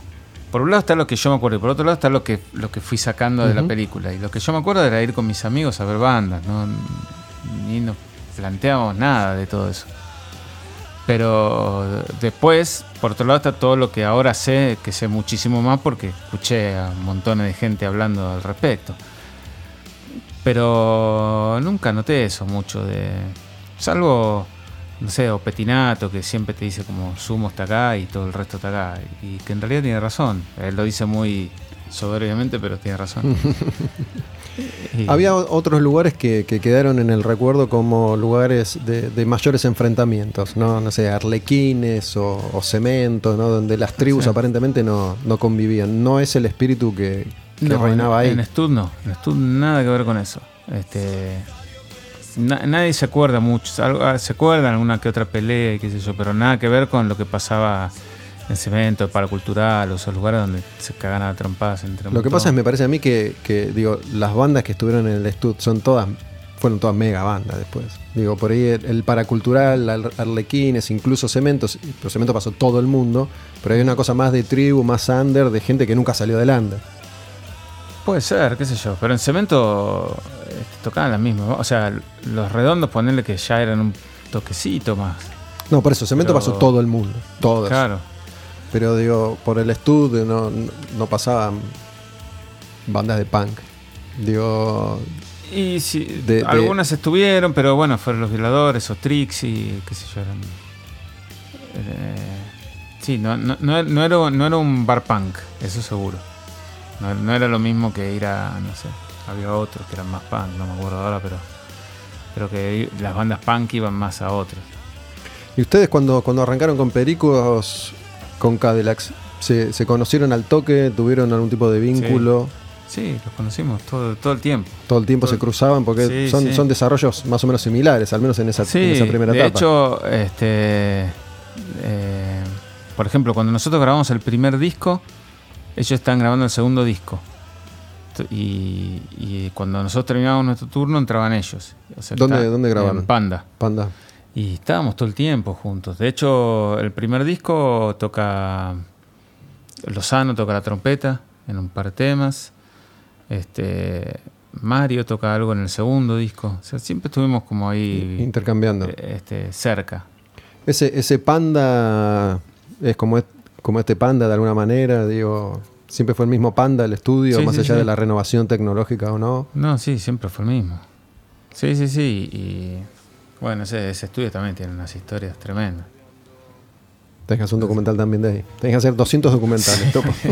uno para cada cosa. ¿Y cuál es el desarrollo de, de un documental? Una vez que ya tenés más o menos delineado para dónde va, tenés los testimonios y ya medio cerraste el producto, digo. ¿Cómo salís a comercializarlo, venderlo, qué ofreces, dónde? No, bueno, um, este, aplicamos a- al Inca para obtener un subsidio, que lo tuvimos. Este, todavía no nos dieron nada, pero lo tuvimos y es el respaldo, es un respaldo interesante tener a- al Inca atrás. ¿Qué tenés que presentar para, para De aplicar? todo. Millones de cosas y Pero mucha burocracia, pero tenés que presentar, no sé, un, un tráiler. No, no, no. O Eh, documental tuvimos, que, terminado. tuvimos que presentar, no, no, no. eh, Para nosotros presentamos el guion, el desarrollo y cómo lo íbamos a hacer. Eh, eso con un productor que es Baltasar Tokman y Alejandro Harman, que son los, los productores del, del documental y son la, la- la gente con experiencia y que, Los que saben es los hacer que eso. saben hacer eso, exactamente. Sí. Y este y bueno, llevó mucho tiempo. Lo que pasa que, que por otro lado también este, nosotros podíamos mientras ir haciéndolo, porque ¿Cuándo arrancaron a hacerlo? y arrancamos hace cinco años. Porque las entrevistas era algo que lo, lo tenías en un momento y lo tenías. O sea. Charlie te dijo que sí un día y, Y que había que hacerlo, porque si no, no lo tenés más. Este, así que bueno, con, con mi equipo mínimo de que tengo de, de filmación fuimos armándolo. Este, y, y lo fuimos haciendo. Bueno, yo hubiese preferido tener tener la, la plata del Inca antes, planearlo y hacerlo, y, pero no, no, no- es, no es así como se hace. ¿Se estrenó en Mar del Plata? Se estrenó en el Festival de Mar del Plata, sí. Este, El Festival de Cine. El Festival de Cine de Mar del Plata, sí. Este, ahí, ahí, ahí sí, ahí ya mandas la película hecha y si les gusta, te aceptan en el festival. Y entras como en una competencia que, que para, bueno, para mí me son al pedo esas competencias porque todas las películas están buenas, todas tienen su historia y todo, no, no hay una más que otra según... este, Pero no entran todas. No, no entran todas, no, no, no. Hay una selección y, y entramos. Eso estuvo bueno. Que para mí eso ya es haber ganado un montón, porque significa que tuvimos la, la- la calidad para poder entrar a un festival como el de Mar del Plata, que es un festival importantísimo. Y ahí hicimos el, el- estreno, se pasó dos veces. Y después hicimos este domingo, hay un ciclo que se llama eh, Festival Escenario, que es algo muy interesante, que fueron todos los fines de semana de noviembre eh, documentales de, música. Este, al domingo que viene creo que está el de, Invasión 88, eh, tuvo el de el de Melero, bueno, no sé, un- un- un- toda una serie de documentales buenísimos y, y- ¿Hay un documental de Melero? Sí, y, y además este, se está armando como una escena de, de documentalistas de música que, que nos estamos como agrupando como para, como para más o menos pelear las mismas cosas y el mismo... Todos más o menos tenemos la misma problemática de, de lo que es hacer un documental de música. Además de la económica, ¿cuál es? Y tener, bueno, además de la económica, tenés este, los lugares donde mostrarlos, Mm. este, los temas de los derechos. Este, a veces se hace muy difícil, o sea, vos estás haciendo una película donde estás difundiendo a un artista, que el artista quiere ser difundido, pero por el valor que, que te pide Sadaic, por eso no puedo, no puedo difundirlo. Y entonces al final este, el mismo dueño de la canción se queda sin, sin este, aparecer o sin su música. Hay como un cortocircuito ahí. Vos estás mostrando cultura y, y- Pero porque Sadik te cobra que te, te dispone un valor y es el que ellos claro, dicen. hay un valor, sí. Pasa que, que, que- y que está bien, ¿no? O sea, es el, el derecho de autor, obviamente, pero pero por ahí hay una diferencia entre lo que es, eh, no sé, una película que se va a pasar en, qué sé yo, un- un- una serie de Netflix, no es lo mismo que un documental que se pasa un sábado en un centro cultural. Y los valores son los mismos. ¿tenés Es lo mismo, sí. Entonces, ese tipo de problemáticas está bueno, mm, si nos juntamos muchos, expl- explicarla y, y por ahí una vez que la explicas se la, traba todo eso. la autorización que necesitas es para la música que se escuche, no para la entrevista. No, y necesitas, en realidad necesitas para todo, pero no se pide. No- no- no Se hace igual. Se, estila, se hacen igual las cosas, pero... Pero sí, básicamente necesitas autorización para todo. Acá en la Argentina es mu- como muy light todo eso. Vos vas afuera, estás en una nota, o sea, yo en Sí. esta nota tendría que estar firmando un, Sí. un consentimiento, qué sé yo, todo. Afuera es, es distinto. Acá es como que más, más tranquilo. Pero bueno, pero... ¿Le hicieron firmar algo a alguien? No, No. todos vinieron de onda. O sea, cuando vos le decías de qué se trataba, venían. Nadie, nadie, tampoco nadie te pidió plata. O sea, nadie, nadie, na- no se te pasa esas cosas cuando haces un algo independiente. No sé, por ahí viene Nachi a hacerte la vida de qué sé yo, por ahí es distinto. No lo sé porque no estuve ahí, pero pero cuando son todo- todos los do- documentalistas independientes que estamos haciendo las cosas súper a pulmón, este, no, no, por lo menos con lo de Stud no, no, no tuvo exigencia de nadie. Nadie, todo el mundo re contento por participar y por, por salir. ¿Hiciste vos approach personales, digo, de contactar a músicos? Sí. Sí, sí, sí, sí. ¿Es algo que habías hecho alguna vez? No, porque no, no sé. No fue necesario. No, no, no. No. Muchos los conozco de la vida, pero no, no, no- no tuve que decirles, venga. Te pregunto porque es algo que, no sé, nosotros hacemos eh, toda la vida Claro. y es, es, eh, un rubro particular también, ¿no? Digo, hay como distintos estadios de te conozco, no te conozco, hay confianza, no hay confianza. Digo, no sé, entre nosotros tenemos confianza, te dije, viniste. Claro. Eh, Voy a las 4, llega a las 8. Sobre todo para hacer este tipo de, como vos decís, si Charlie te dice que sí, hay que ir en el momento que Charlie te dice y Sí, tenés sí. que... Bueno, de hecho era, era a las 7 en un lugar y terminó siendo a las 10 en, En otro. frente porque llegó a las 10 y qué sé yo. Pero bueno, está bien. estás ahí, ya sabes quién es, sabes cómo, cómo se hace y, y te adaptás. Alguien que te haya llamado te- diciéndote, tengo que estar yo sí o sí, tengo este Sí. testimonio, filmame. No, un montón. Un montón. Y, y ahora, por ejemplo, no, no entró a la película, pero salió eh, de Leonor Marchesi, que fue la cantante de Púrpura. Una banda muy ¿Tocó rockera. Púrpura ahí? Sí, que tocó. Y, y está viviendo en España hace años y se enteró por las redes que estábamos haciendo un documental y dijo, yo quiero estar, quiero estar, quiero estar, quiero estar. Y mandó un video, lo que pasa es que lo mandó tarde. ¿La Torre to- tocó? ¿Sabes? La Torre sí tocó. Sí, sí, sí. Pero el video este que decís, ¿lo vas a incorporar para más lo voy a adelante? incorporar más adelante. Sí, sí, Sí. sí. sí, sí. O sea, está sujeto a revisión todavía el producto final. Y al- algunas cosas sí, al- algunas correcciones y además por perfeccionista que soy, lo vi en el cine y dije, no, tengo que hacer... sea- Respecto al cine, ¿cómo fue la evolución de la gente en el festival? Hicieron, ¿Qué recibiste? ¿Hicieron charla? Sí, sí, sí. La verdad que buenísimo. Tu- Es recopado ver una... Yo estoy acostumbrado a tocar en un escenario y que la gente vaya... Pero esta- mostrar una película y que la gente se ría donde yo puse un chiste y esas cosas, está buenísimo. La verdad que es una, es una linda sensación. Por suerte a la gente le gustó y lo aplaudieron y qué sé yo. Topo, elegimos alguna canción vieja de, de Pericos, de, de- de esta etapa de, los primeros 80, no sé, primer disco, segundo, si querés que no sea uno de los hits, Y bueno, a ver. para escuchar algo este, diferente. Podría ser 77 en el olvido del primer disco. Para, déjame que la busque.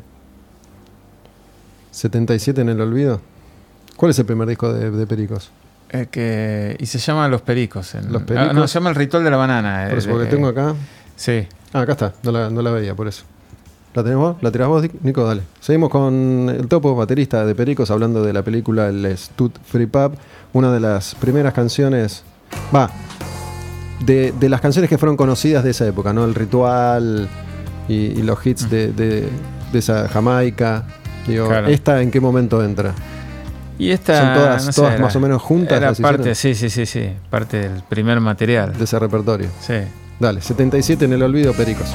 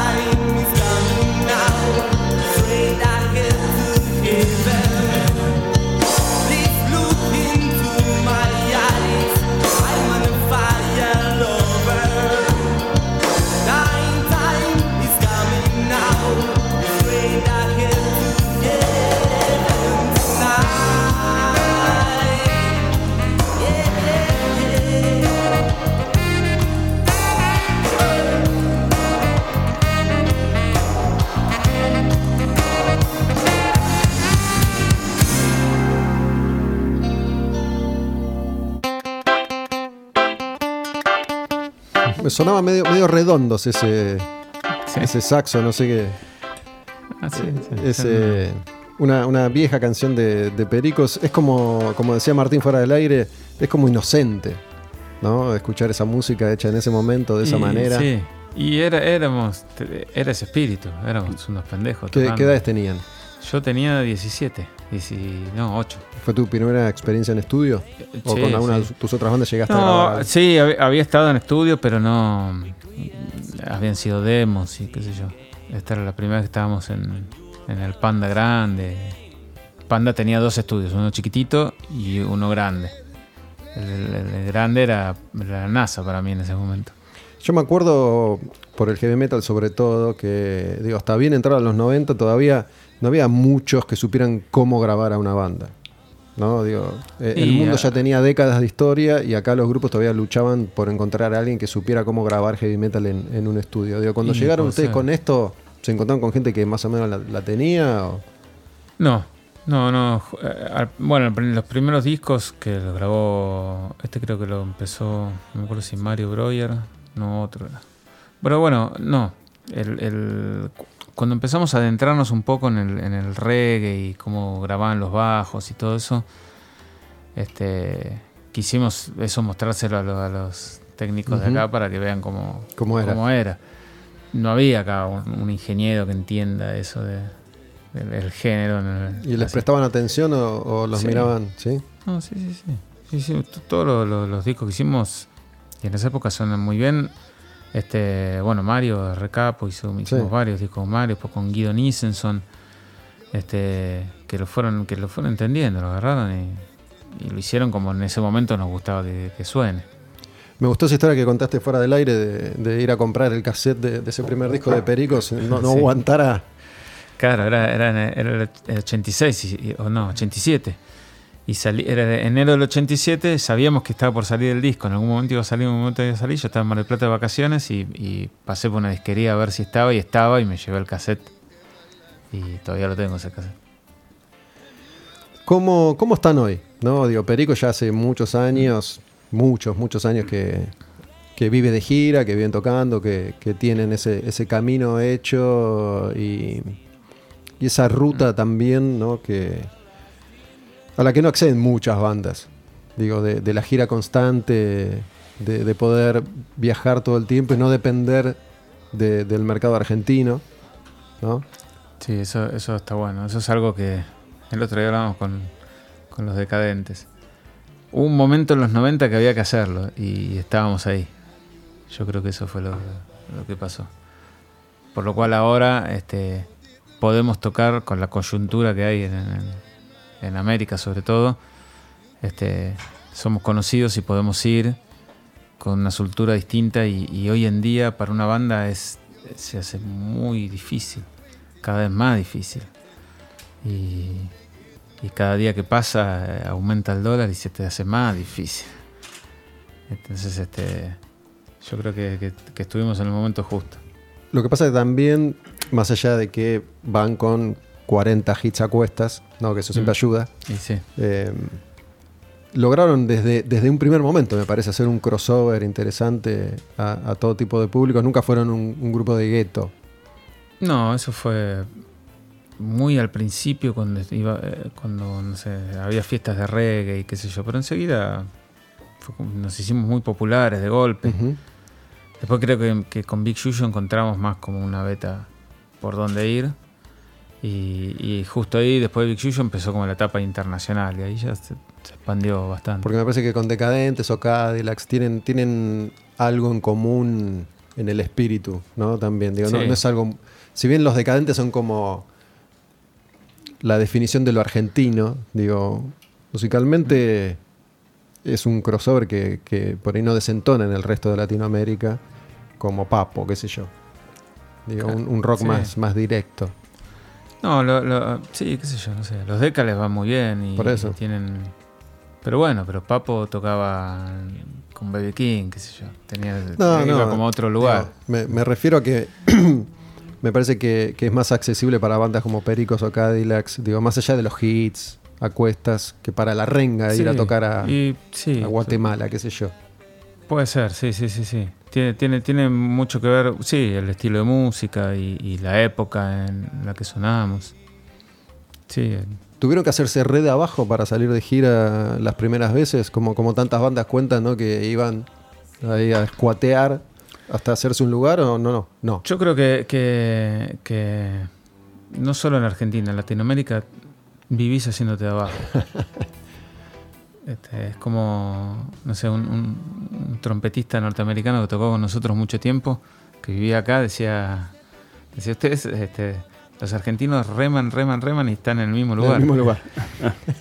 Y, y tienen razón, hay, hay mil cosas, este, o sea, algunos dicen, no, vos, vos lo decís desde tu lado, que vas y tocas, qué sé yo, pero a veces estás tocando y, y- y no, no- o no te metes en los festivales, o no, no tocas, o a veces, no sé, pasan toneladas de cosas en las la que las seguís remando. No hay, no hay un momento en el que paramos y dijimos, bueno, que le- vamos a donde queremos, tenemos lo que queremos y qué sé yo. Y, y es algo muy, muy de, de Latinoamérica. Te encontrás con otros grupos y es igual. Herbert Viana una vez nos decía, decía, el, el músico latinoamericano no le queda otra que ser creativo. Porque tenés que estar todo el tiempo creando algo. No, no puedes hacer como YouTube que saca un disco cada 10 años y, y ya está. Salen do- dos años de gira y, y con eso ganaron lo suficiente como para vivir y estar tranquilos y hacer un disco cinco años después. Bueno, ¿y en qué están? ¿Están haciendo canciones Bueno, ahora sí, justamente estamos, estamos grabando material nuevo en estos días. Este, no sabemos bien cómo va a salir, si va a ser un disco o, o serán canciones para streaming. Este, pero bueno, nosotros bien al viejo estilo estamos armando un disco. Un disco.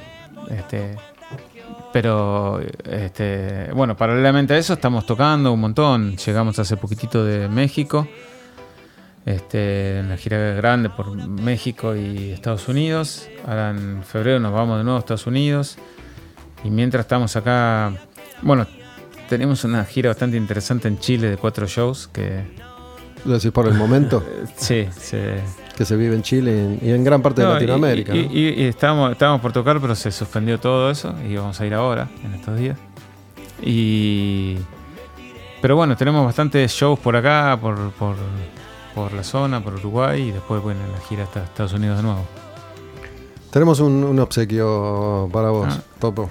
De parte de la gente de Flash Cookie, ¿conoces la plataforma flashcookie.com? Eh, no, pero bueno, ahora voy a Bueno, conocerlo. Flash Cookie es la plataforma de merchandising on demand en Argentina. Ah, Eso significa que cualquier artista puede subir su tienda a Flash Cookie. Ellos se encargan del inventario, la logística, la distribución. Puedes monetizar tu arte a través de remeras, camisas, etcétera. ¿Mm? Idea bastante interesante. Es una plataforma para artistas y Flash Cookie te envía Bueno, este regalo. Buenísimo. Qué bu- buenísimo. Pará porque yo, yo te, te quiero contar eh, la historia completa. Hay una Pasame- historia completa y ahora la va a develar Gus. Porque tenemos dos remeras, Ah. ¿no? Ustedes iban, iban a venir dos, Claro. los, los dos realizadores de, de la película de Stud Free Pub. Esta es una remera rosa con George Constanza, el de Seinfeld. Y resulta que Nico, Nico Foresi, músico, toca en Banda de la Muerte y es uno de los que de los responsables de Flash Cookie. Hubo una confusión y pensó que el que venía era Gastón, Ah, Gastón bajista de Sí, sí, Pericos Sí, sí, sí. que es, es otro tipo de personaje diferente a vos, entonces mandó esta remera rosa de George Constanza en calzoncillos. Sí, va a Así que flashear. te pido que se la haga llegar a Gastón, Se la hago llegar. ya que se la hicimos para Sí, él, Sí, sí, sí. a él le va a gustar. Le va a gustar. Alto personaje, Gastón. Y buenísimo Back to the Future porque me gusta. ¿Te gusta? Topo, bueno, muchas gracias, loco, por, por venir. ¿Cómo, ¿Cómo sigue la película ahora? ¿Hasta Mm. bueno, dónde saben? ahora, ahora eh, la agarró una distribuidora y en el año que viene, que ya empieza el año que viene, pero no sé en qué momento, este, se va a dar en, en algunas salas. El Inca te da cinco salas obligatorias que las tienes que Ujú. pasar. Y bueno, primero vamos, vamos por eso y después, bueno, veremos cómo hacemos el tema de, de que se difunda algún sitio streaming, algo como para que la pueda ver todo el mundo. pero en el cine este, hay que esperar unos meses y ya la van a poder ver. Si querés ir a Netflix, por ejemplo, tenés idea, hicieron ese, ese intento. Eh, lo, lo vamos a hacer, sí, no sé, ahí los productores son los que más están Manejan empapados eso. con el tema, pero sí, hay que ir mostrarlo y que les parezca interesante. Más allá de que, como contabas, sigue, sigue sumándose material que se va a ir incorporando a, a la versión que existe hoy de la película.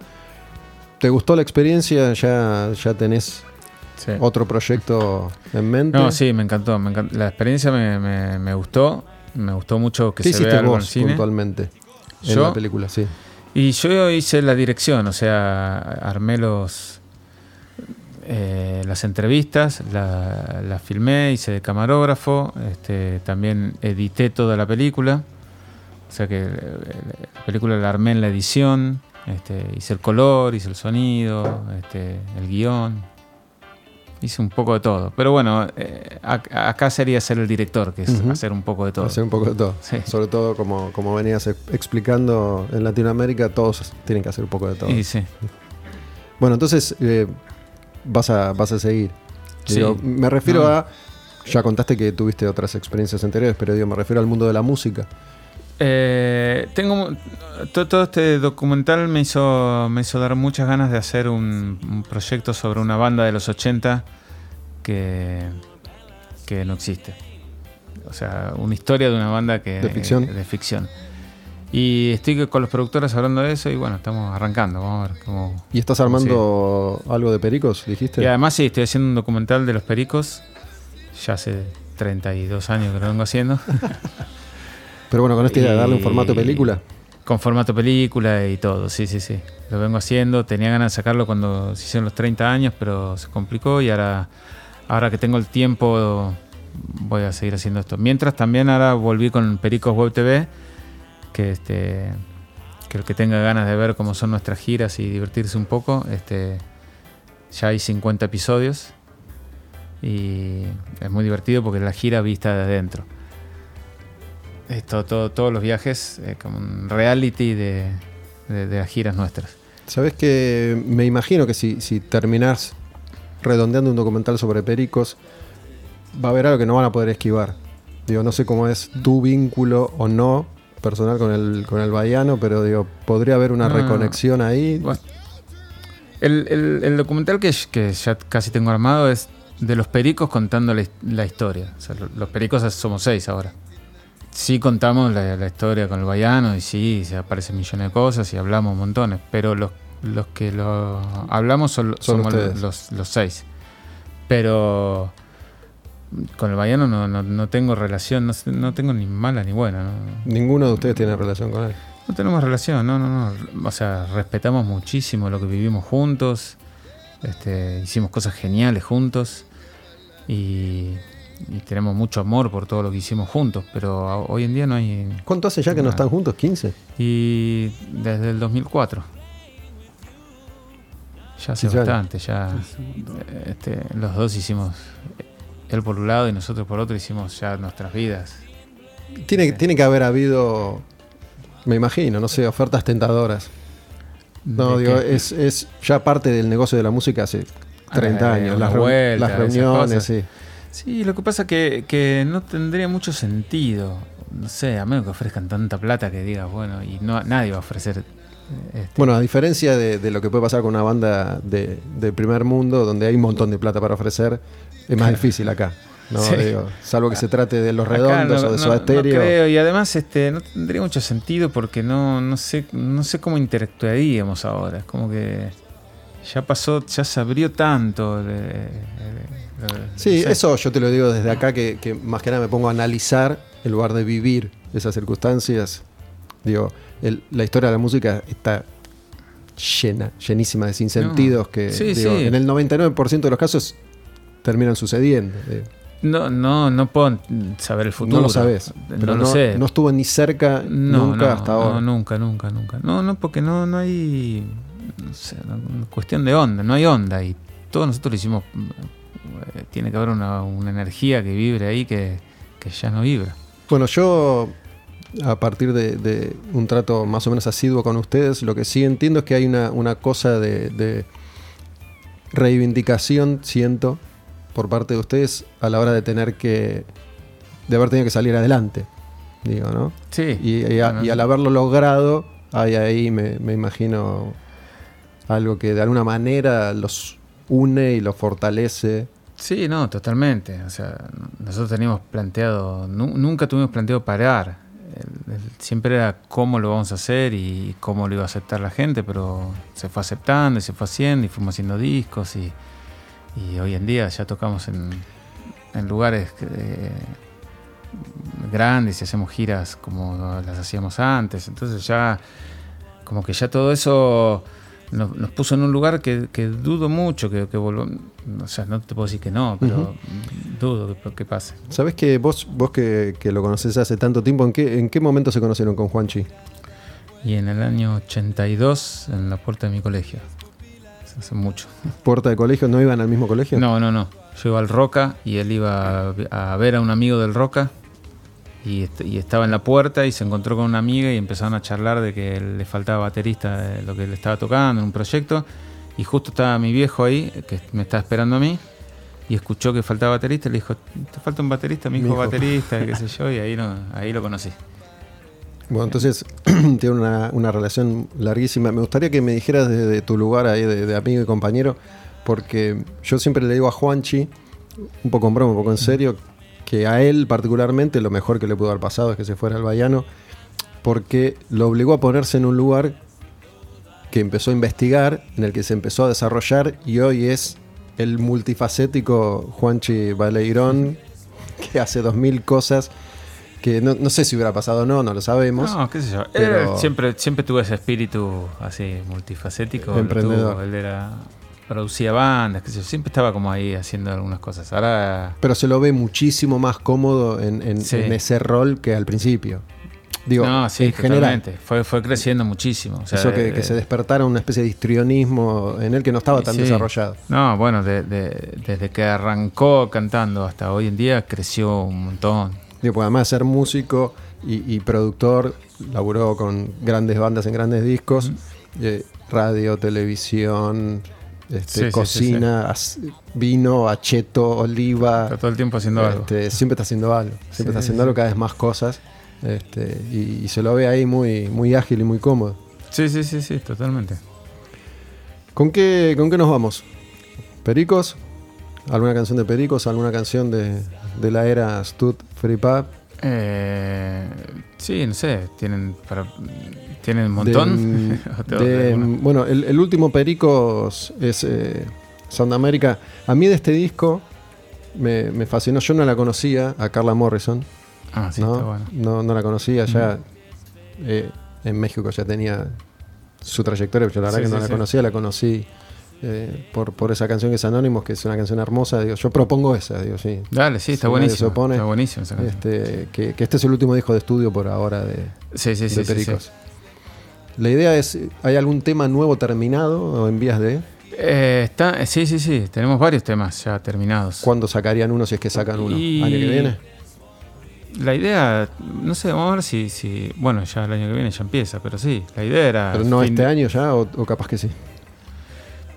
No sé, ya los tenemos casi listos. Vamos a ver cómo, cómo se dan ciertas cosas. ¿Tienen contrato con, con compañía con ustedes? Sony, con Sony. Sí, sí, sí. Así que. Este, la idea de- del disco que es que salga como en marzo por ahí.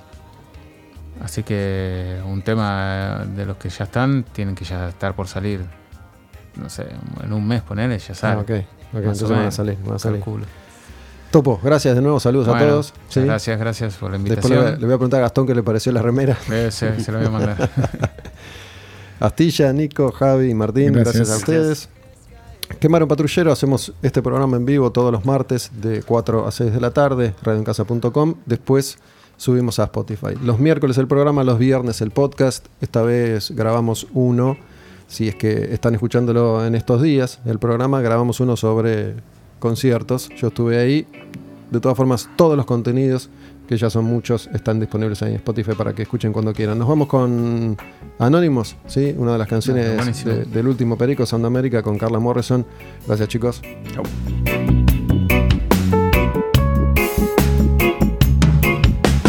Te voy a decir, se terminó.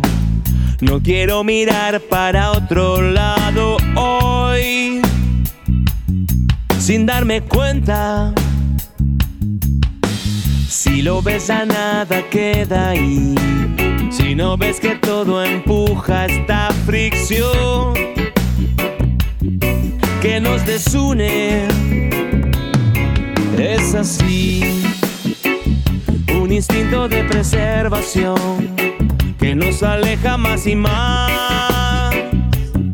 Ya no me busques